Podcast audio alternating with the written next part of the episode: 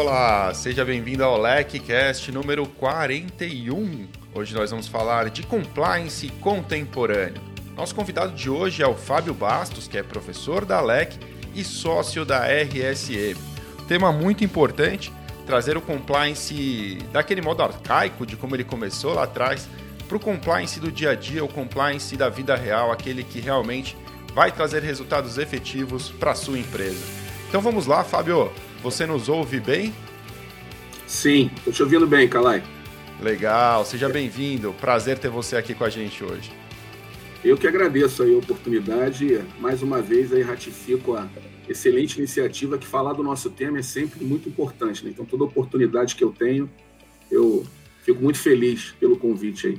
Legal. Fábio, é, você sabe, cara, que assim, eu gosto sempre de ser bastante didático e a gente vai falar hoje de um tema importante que é o compliance moderno, o compliance de hoje.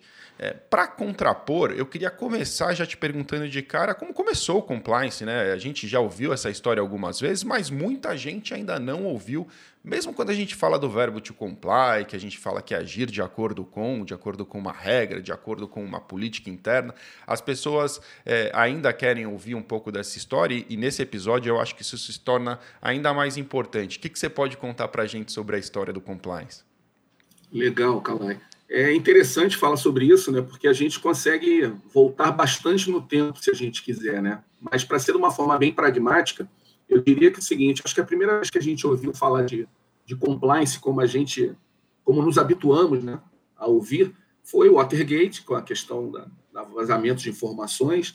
Mas eu acho que de prático, para tornar a coisa mais tangível, crise de 29 é um bom marco, porque dali, em função da quebra da bolsa, foi necessária a criação de várias leis para que tentasse preservar né, e, e, disciplinar de novo o mercado. E talvez esse tenha sido o motivo pelo qual a gente acostumou a ver compliance como uma coisa muito pesada, muito dura, muito obrigatória. E o compliance contemporâneo é para quebrar isso.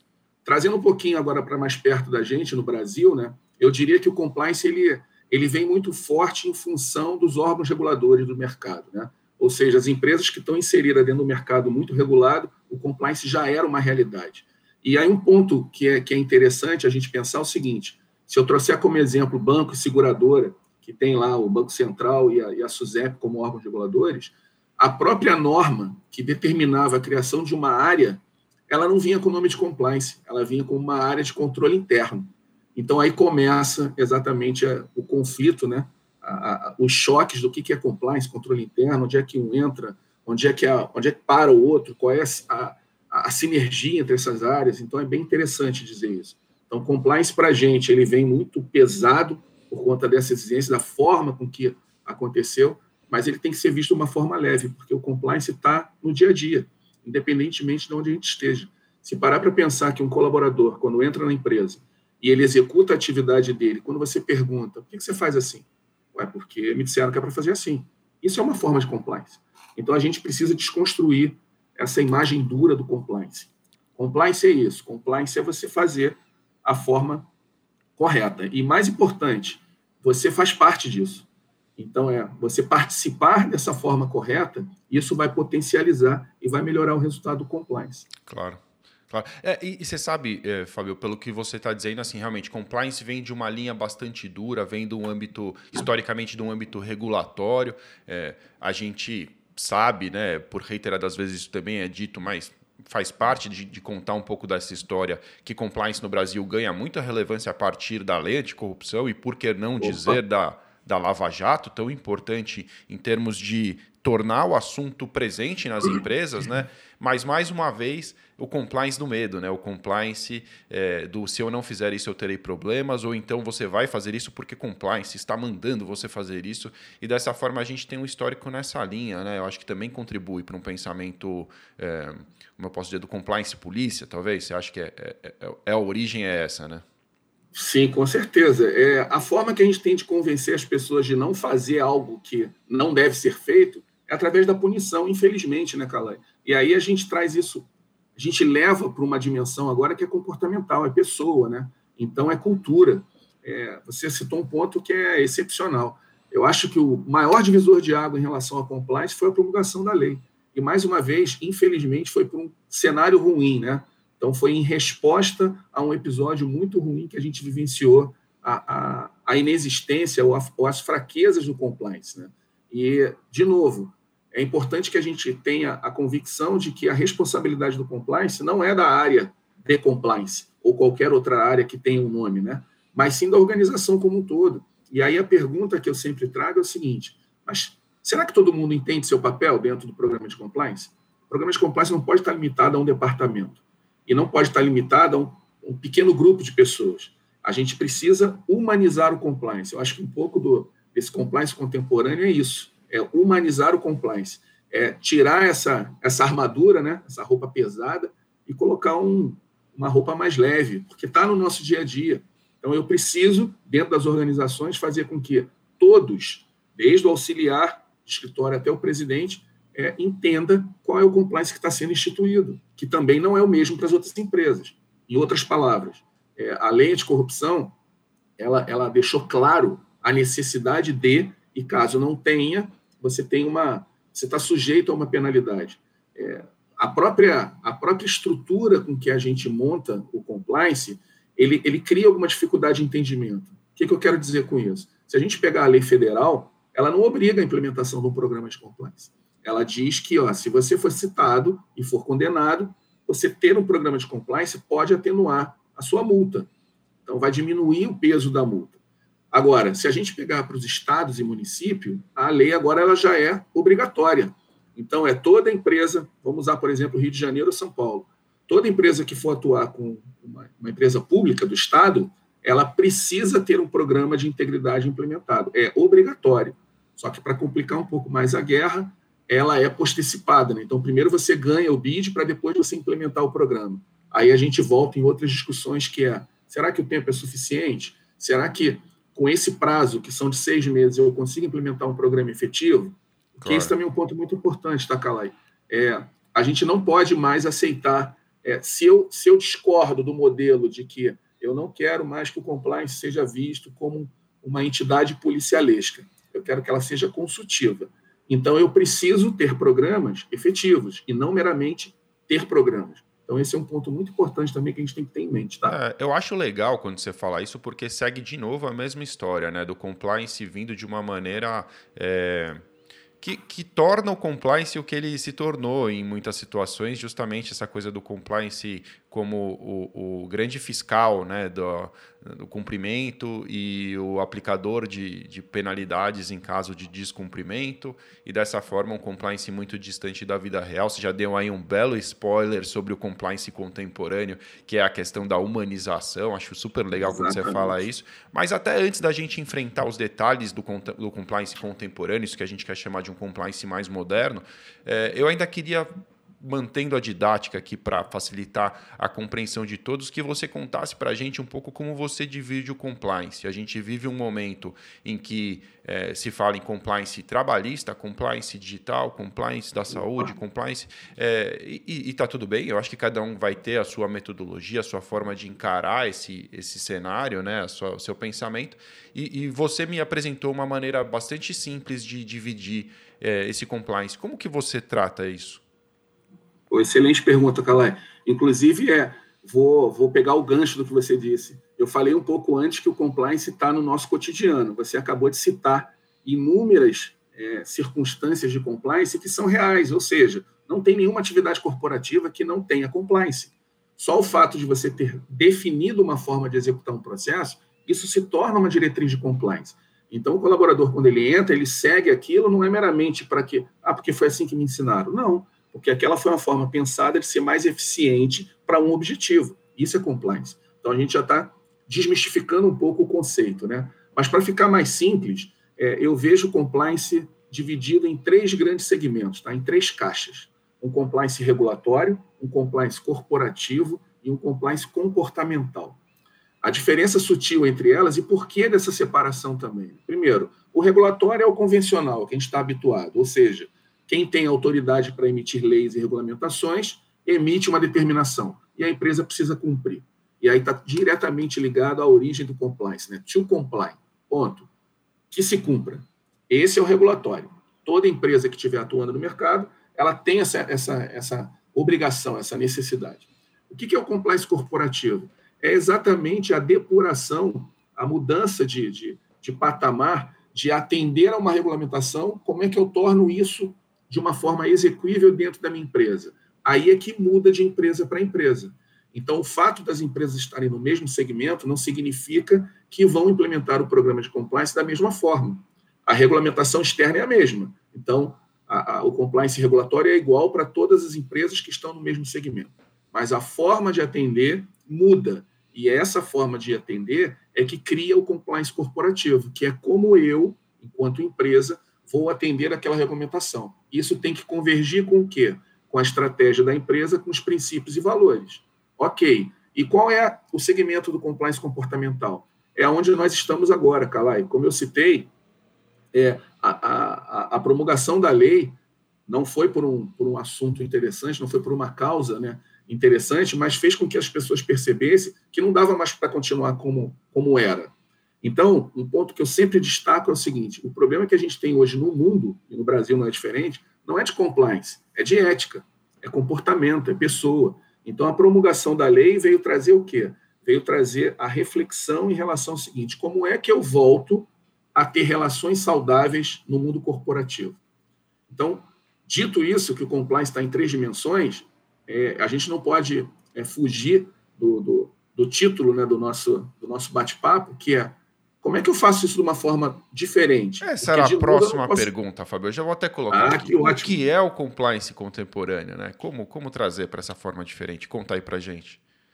A forma de trazer é integrar essas três caixinhas, Calai. De novo, você separa por quê? Quando você separa qual é a entrada, quais são as nuances, as características, você é mais assertivo na forma de implementar. Mas a gente não pode jamais esquecer de que qualquer ação dentro de uma organização, ela, ela traz um custo, custo de implementação, custo de capacitar as pessoas, custo de manter o processo funcionando. Então, eu preciso integrar isso.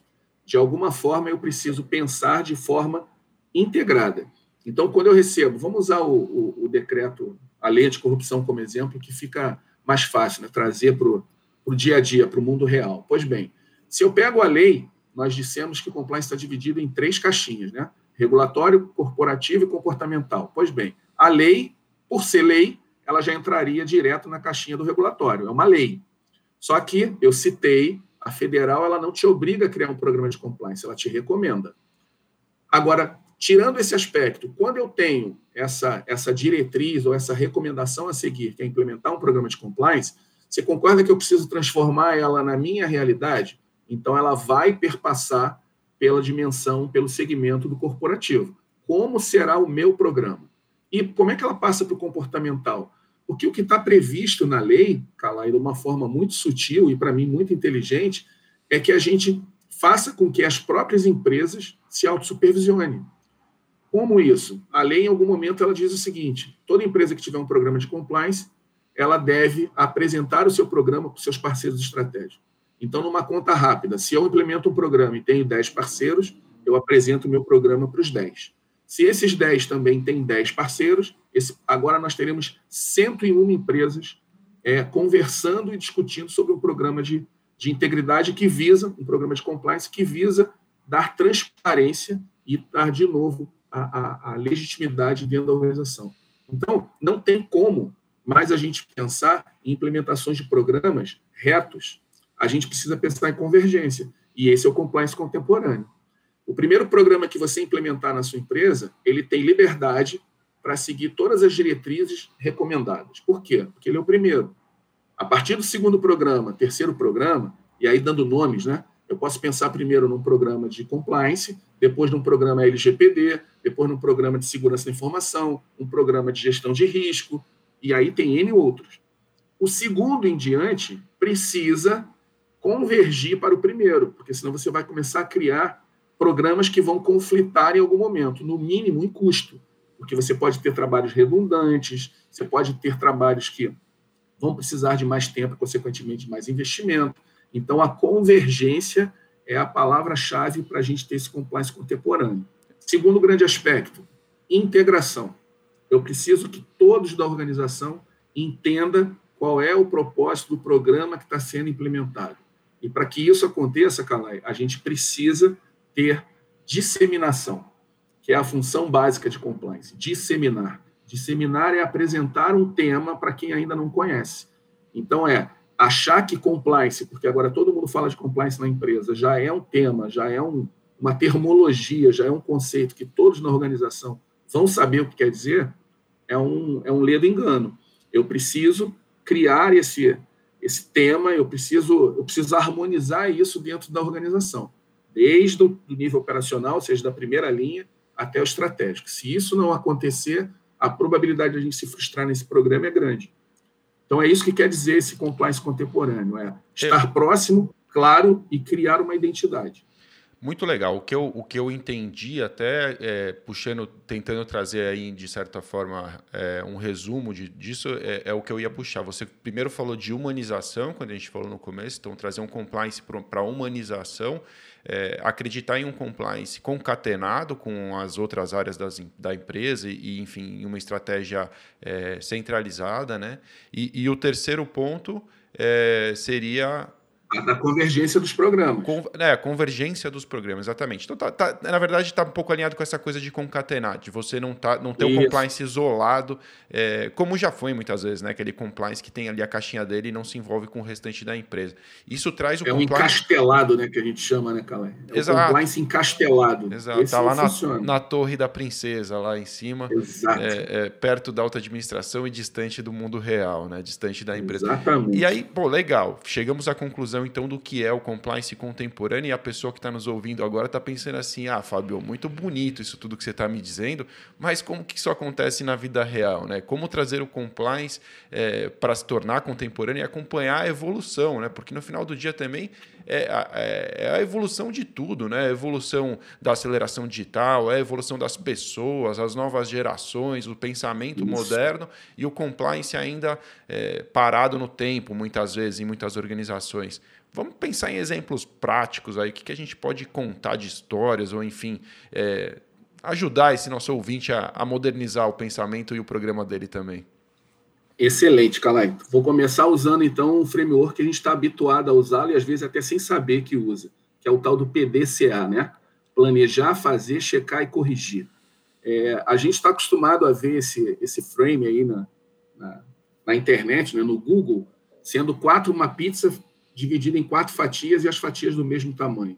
Isso é até um erro, porque se a gente pegar originalmente, a metodologia diz que o P de planejamento é a maior fatia. Então, eu diria assim, ó, prática do compliance contemporâneo. Planeje o que você quer fazer. Planeje em todas as instâncias. A gente tem que ter, primeiro, convicção do seguinte, ó, qualquer programa interno do ambiente de controle, o de compliance está inserido nisso, ele tem que convergir para a estratégia da empresa.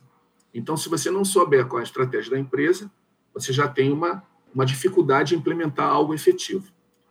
Segundo aspecto, saiba que sozinho você não vai conseguir efetividade, porque você pode ter até a, a, a empolgação do projeto, né? projetos tendem a ser é, muito bem aceitos, porque são coisas novas, é novidade. Mas um compliance não, não vive só de um ciclo, o compliance tem que ser perene. Então, você precisa de pessoas em quais instâncias? Todas da organização. Compliance efetivo tem que estar é, inserido, tem que fazer parte de todas as camadas corporativas, estratégico, tático e operacional. Terceiro grande aspecto, ouça as pessoas que, que vão vivenciar esse programa. Então, vou dar um exemplo prático para ficar mais. Como é que eu vejo um compliance contemporâneo? Eu preciso testar se aquilo que eu estou idealizando, aquilo que eu estou planejando para o programa, ele é efetivo. A gente tem algumas ferramentas corporativas, como, por exemplo, aquele, o, o, a avaliação de, de ambiente organizacional, que tem um propósito, mas você pode trazer essa mesma, esse mesma estrutura, essa mesma atividade para avaliar a efetividade do seu programa. E mais, para inserir todas as pessoas dentro desse programa.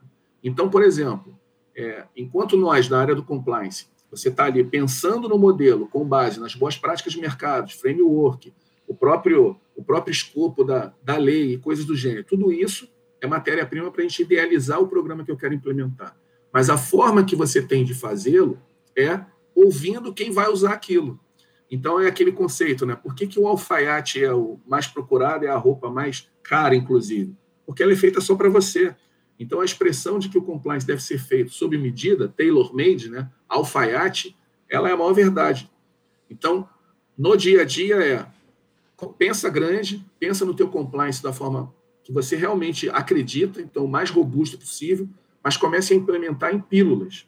Então escolha uma determinada área, faça laboratório, né, teste de laboratório para você ver se de fato aquilo que você está pensando ele é execuível e que vai emplacar. Porque senão você começa a descredibilizar, né? Quando você começa a implementar um compliance muito muito forte ao mesmo tempo na empresa inteira, você cria choque. E o que a gente quer não é criar esse choque. Eu quero que as pessoas percebam e acreditem que, num futuro não tão longínquo, não tem mais como a empresa não ter um compliance eficiente. E aí, quando eu estou falando de compliance, cala, eu estou falando da visão como um todo, tá?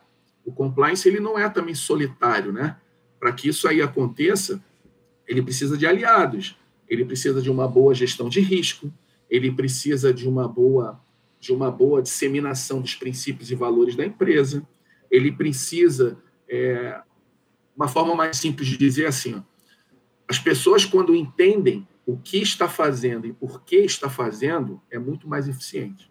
Então essa que é a missão do compliance contemporâneo, é explicar para todos, acho que eu achei agora a frase que eu queria, explicar para todos na organização o porquê ela está fazendo aquilo, e que é importante que ela retroalimente essas diretrizes para que cada vez mais nos tornemos mais eficientes com menos esforço. Isso que é um compliance contemporâneo. Faz todo sentido, Fábio, e esse pensamento contemporâneo, moderno, enfim, como queiram chamar, na verdade, é, quando você traz para esse lado de, de fundamentação, né, de explicar os porquês, ele torna tudo mais eficiente. Né? Se a gente pensar na educação dos nossos filhos, a gente já sabe Opa. dizer que quando você explica para uma criança por que, que aquilo é o melhor, ou por que, que você, né, você se dedica a ultrapassar aquela barreira do faz porque o papai está falando para fazer e ponto final, as suas chances de sucesso aumentam demais.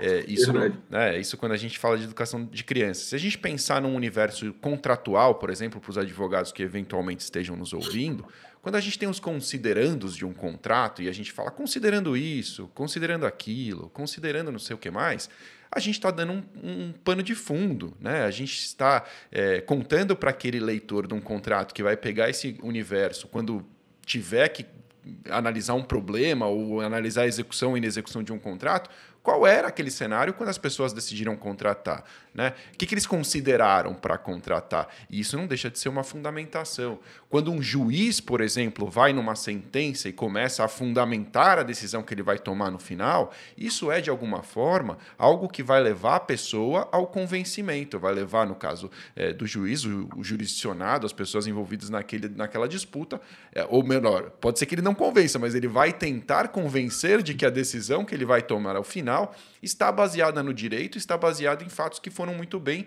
compreendidos para chegar àquela conclusão. Então, pensar em um compliance que fundamenta suas orientações é pensar num compliance que tem muito mais chance de alcançar um resultado efetivo do que um compliance à moda antiga, um compliance que é, arcaico realmente, que é o é, cumpra porque é o que está na norma interna. E eu acho isso extremamente inteligente quando você traz para esse lado da fundamentação.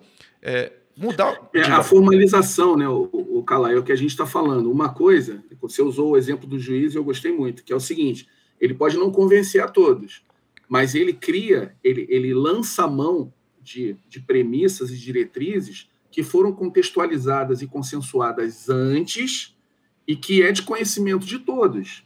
Então, de novo, fazendo analogia para o compliance organizacional, né, corporativo. Não adianta o compliance ter N regras se essas regras não são conhecidas.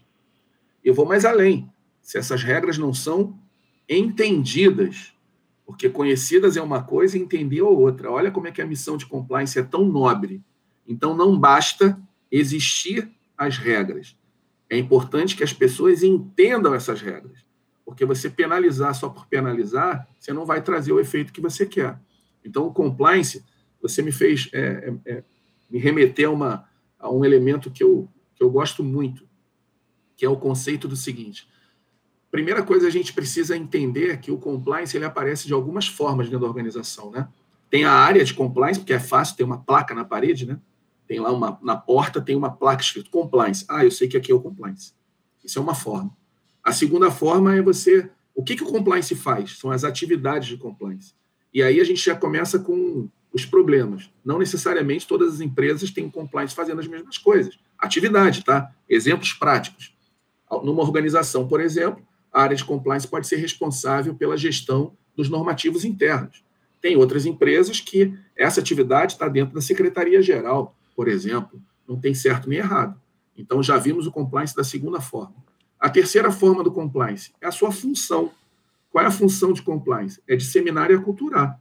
Então, perceba que é, é, tem várias formas do compliance se apresentar. E por isso é importante que o compliance se apresente para a empresa e diga: ó, prazer, eu sou o compliance, a minha função instituída é essa e eu preciso de vocês nesses contextos para que tudo isso aqui aconteça. Ficou claro? Não? Eu repito, eu sou o compliance, minha função é, é assim. Claro. Então a gente precisa, eu tenho, eu tenho um, um sócio que ele fala muito uma expressão que eu gosto muito, né? A gente está muito ansioso pelos consultores ou pelas empresas ou pelos processos miojos, né? que ficam prontos instantaneamente em três minutos. Isso não é a verdade. Então a gente precisa ter essa, esse conceito. É, compliance, ele é antigo, mas ele é novo. Ele é antigo na sua existência, mas novo na sua prática. E a gente precisa entender como é que isso vai funcionar da melhor forma. Então, de novo, é todos têm que estar inseridos, tem que haver convergência, e isso, para funcionar, ele tem que ser em pílulas. Você tem que ir testando, idealiza, coloca em prática. Funcionou? Não. Entende por que não funcionou? Escuta as pessoas que estão sujando a mão de graxa. Você precisa das pessoas inseridas, conhecendo o porquê está fazendo aquilo e retroalimentando. É isso. Eu, eu acho isso muito legal, realmente acho que você tem toda a razão. E muitas vezes, o, como, como você bem disse, né, o compliance vai ter funções diferentes em cada organização de acordo com os riscos que são atribuídos ao compliance. Né? A, pergunta, a, pergunta que sempre vem, mas quais são os riscos de compliance? E quando a gente diz depende, parece que está fugindo da resposta, mas na verdade depende mesmo. Né? Em algumas organizações, eh, os riscos atribuídos ao compliance, por, por ter, de repente, uma sensibilidade maior naquela organização, vão ser diferentes dos riscos de uma outra organização, né? uma organização que está num mercado regulado, é, inserido Sim. no mercado de saúde, enfim, vai ter uma preocupação regulatória maior, é, uma, uma empresa que esteja, de repente, é, mais distante de onde se universo, no varejo, por exemplo, não vai ter uma preocupação regulatória tão grande. Então, os riscos de compliance eles são diferentes e, e essa apresentação eu achei muito inteligente que você falou, né? Tem que dizer quem eu sou e o que eu faço, porque o óbvio, muitas vezes, ele precisa ser dito e desenhado porque ele é Exato. óbvio só na sua cabeça, ele não é óbvio na cabeça dos colaboradores e, e, e essas, essa presunção de obviedade ela é um perigo Exato. para o sucesso Exatamente. do programa de compliance. Comunicação, comunicação é uma arte, né, Calai? Eu, eu sou apaixonado né, por comunicação e realmente tenho eu? que concordar contigo. Eu acho que é, é uma, uma arte, arte, e que você precisa lapidar todos os dias, porque muito difícil né, você conseguir transmitir uma informação com a clareza Exatamente. que você quer. Exatamente. Né? Perfeito. É. Eu, eu sempre digo isso. Eu acho que a habilidade do comunicador não é falar, é se fazer entender. Claro. E a forma, eu acho que o exercício que a gente tem para fazer entender é o parafrasear. O que você entendeu com isso? Porque se não acontece isso você está você tá achando que vai dar certo, a outra pessoa acha que entendeu e no final você não está compliance. É. Então é, é, é, tem que tornar tem que tornar mais, mais leve. O compliance tem que ser mais leve. O compliance tem que parar de ser visto como restritivo, ser consultado só para dizer que não pode, e aí vem a responsabilidade. Não, não pode, porque o compliance disse que não. Não é isso. O compliance não está ali para ser uma uma, até porque o compliance não delibera, né, Calai? É um ponto importante. Verdade. Compliance não delibera. O compliance dá substância, né, dá elementos, dá, dá informação para uma tomada de decisão. É esse que é o conceito. Então, o compliance é um consultor permanente e ele tem que ser assim. Agora, ele vai conseguir dar consultoria sobre tudo na organização? Jamais. Então, eu preciso de todos. Eu preciso de todos que estão executando para dizer qual é a melhor forma de fazer quais são as vulnerabilidades que existem na forma com que eu faço, para que o compliance tenha a visão exatamente dessa exposição e tomar decisões de como é que eu administro, como é que eu faço a gestão disso para trazer para um nível aceitável que a organização é, entenda e aceite. É isso. Eu, no episódio recente, eu li, é, fiz praticamente um audiobook. Eu compartilhei o artigo que eu escrevi para o livro Compliance Além do Manual, em que eu falo de comunicação, né? que eu falo de, de treinamento, enfim, de como é, fazer o marketing do seu programa e, e, buscar o engajamento das pessoas e liderar um movimento dentro da, da organização.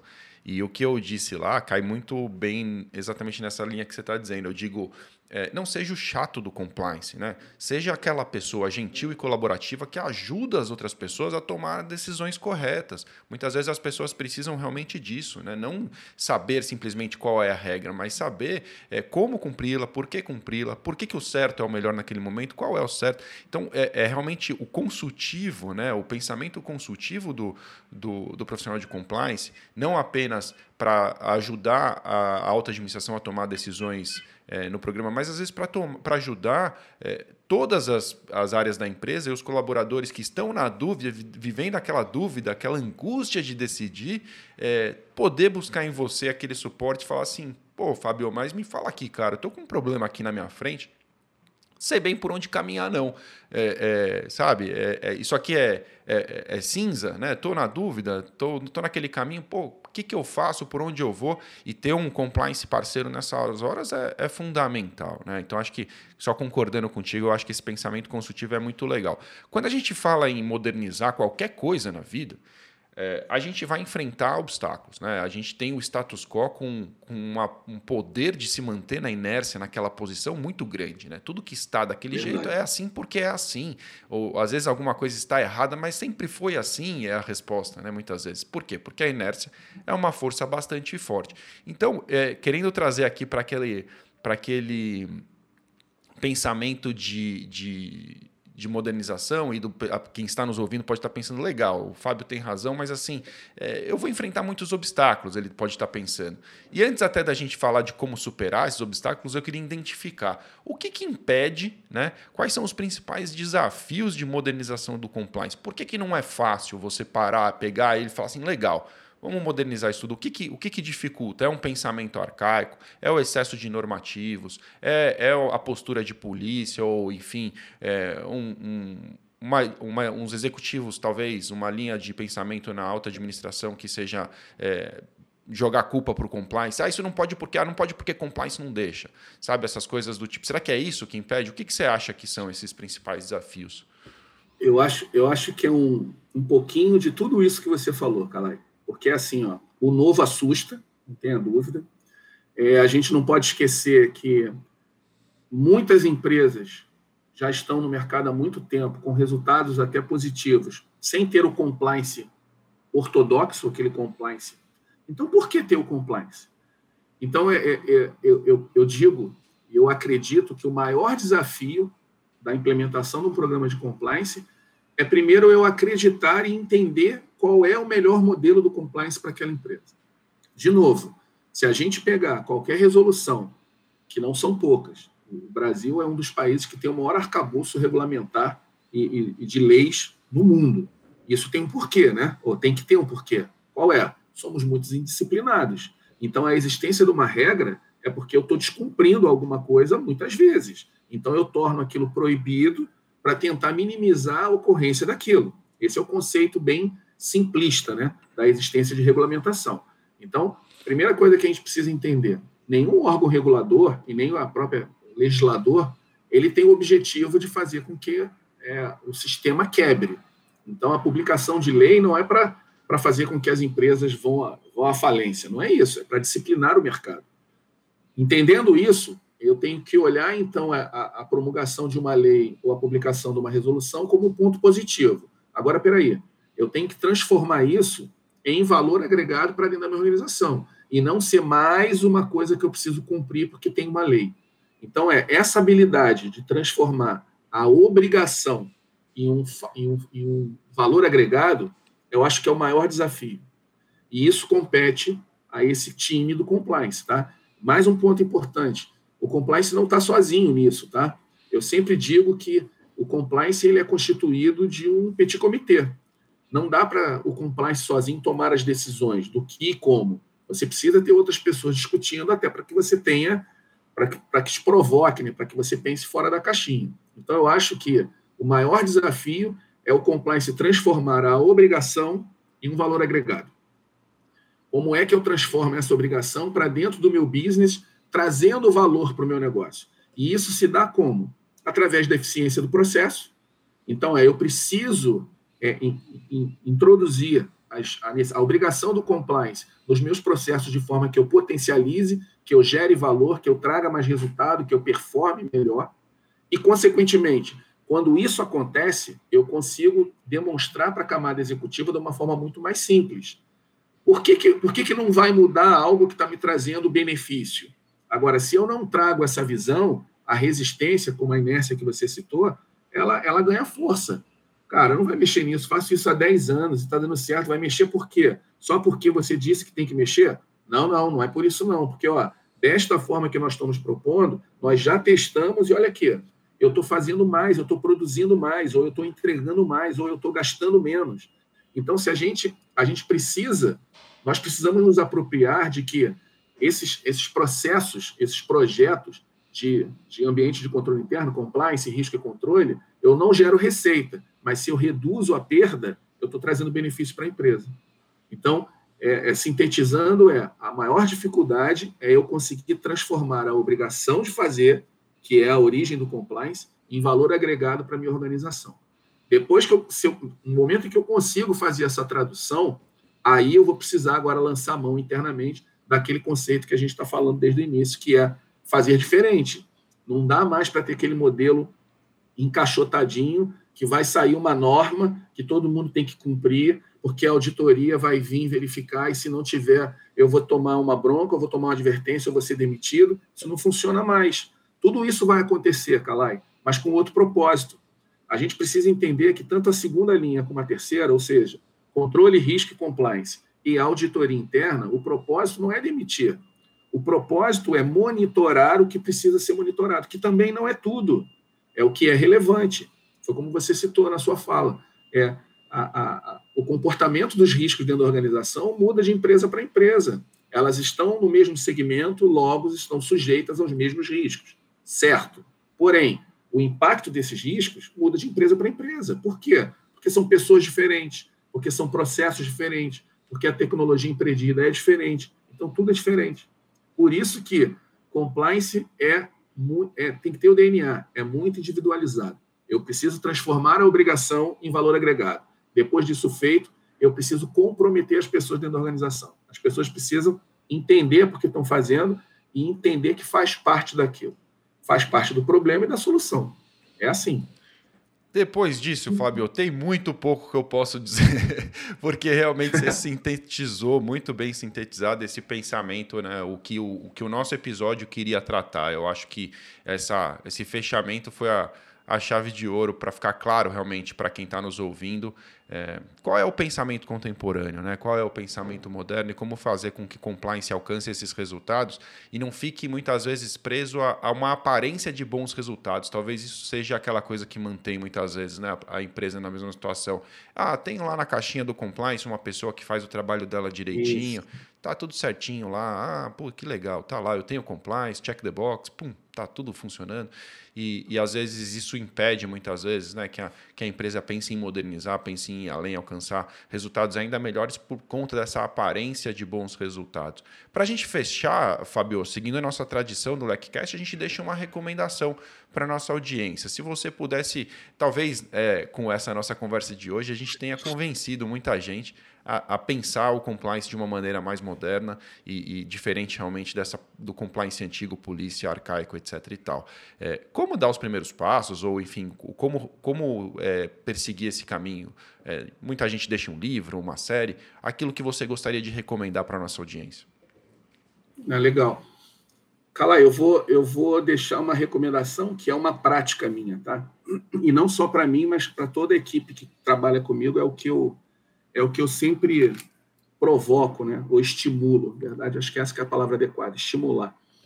É, eu sou eu sou um fã da, de metodologia, né? porque eu acho que a gente não pode ignorar que pessoas pensando em um objetivo comum trazem boas ideias. Então, a gente tem muito framework no mercado COSO, as próprias ISO, e eu, particularmente, gosto de conhecer todos esses, esses frameworks para quê? É, quando você lê essas várias abordagens e metodologias, você identifica é, elementos, diretrizes comuns em todas elas. Então, quando você encontra uma mesma recomendação, uma mesma diretriz em três, cinco frameworks diferentes, significa que aquilo está sendo testado e está sendo aprovado, considerado por todas aquelas pessoas. Então, usa aquilo como uma espinha dorsal. Então, todas as diretrizes que são comuns a mais de um framework, coloca uma espinha dorsal do seu programa. Tudo aquilo que é individualizado, que é específico em cada framework, guarde para, na hora que você estiver testando a implantação do seu programa, algum desses elementos ele pode te servir no dia a dia. Então, a minha recomendação é leia todos os frameworks e crie o seu framework. Tudo que é comum é sua espinha dorsal, então é como eu vou idealizar a implementação do meu programa e guarde os outros elementos para que você teste dentro da sua necessidade. De novo, para que a gente seja é, é prático, né? para que a gente seja prático. É, como é que isso vai acontecer no dia a dia? Vou te dar um exemplo real que eu já fiz. Por exemplo, o, o decreto 8420, eu, a primeira diretriz do decreto é evidenciar o comprometimento da alta direção. Aí vem a pergunta: tá bom, Fábio, como? Tá muito bonito, mas como é que eu faço isso na prática? A gente vê habitualmente uma carta do presidente dizendo que o tema anticorrupção, integridade é importante, assinada pelo presidente, uma foto do presidente, né? Para dar autenticidade àquilo. Isso é suficiente? Não. Essa é a diferença sutil entre a visão top-down e o comprometimento. Né? Top-down é que se cumpra, é o compliance antigo.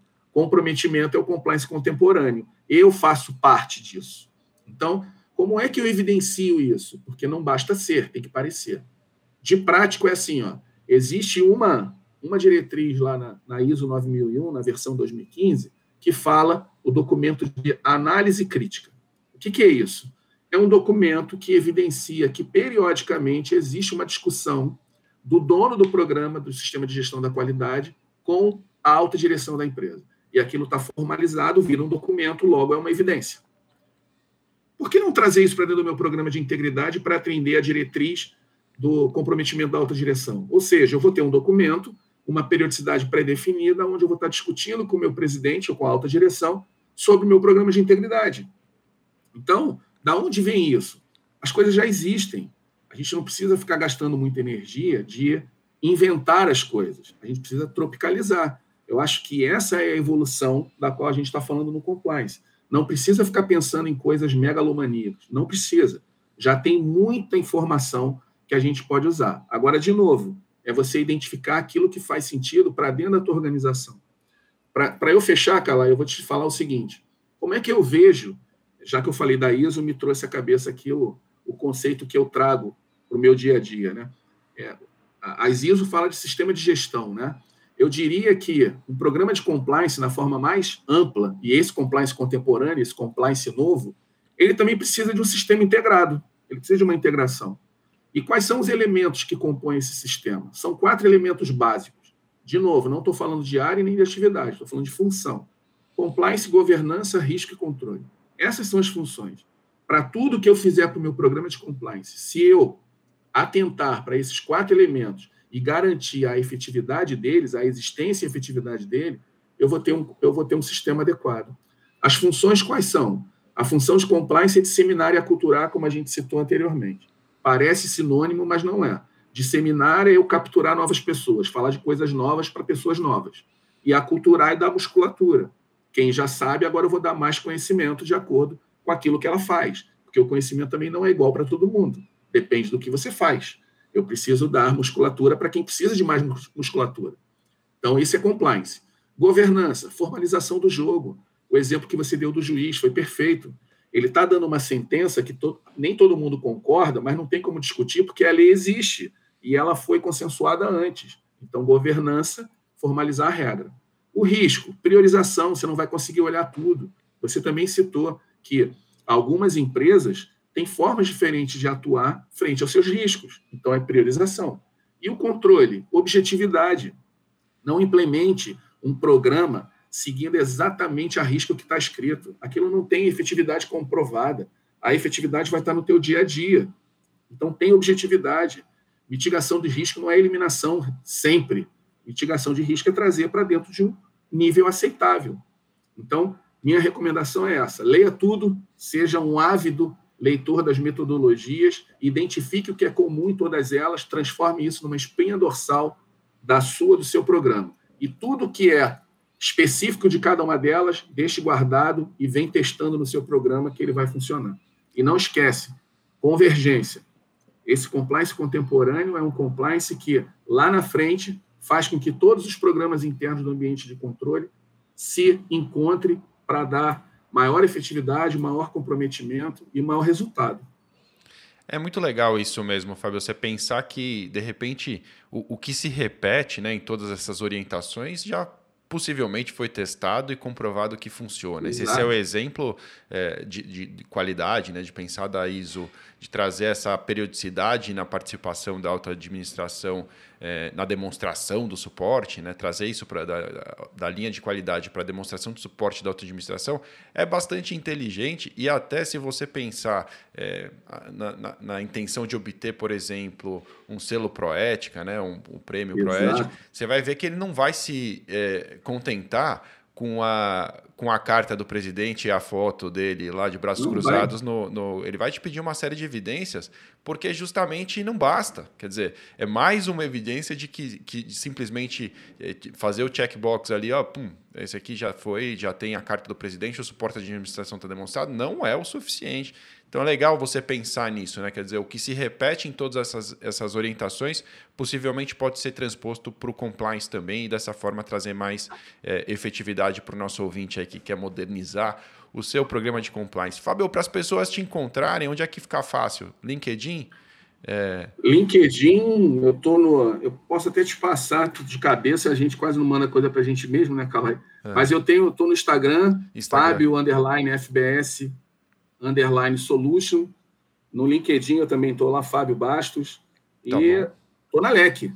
Show Querendo me achar, eu estou na LEC. Então é fácil e fica aí a minha meu agradecimento novamente e torcendo aí para a gente cada vez mais ampliar essas discussões, tornar, quem sabe, aí um, um canal do compliance contemporâneo, das pessoas venham perguntar mais, mais recomendações práticas, mais coisa do dia a dia, eu estou à disposição. Para mim é sempre um prazer é, poder contribuir aí para a nossa comunidade compliance. Show de bola, Fabio. Muito obrigado, valeu, papo muito legal e obrigado a você também que nos ouviu até aqui. Se você quiser saber mais sobre compliance, você pode acessar o site da LEC em lec.com.br. Valeu!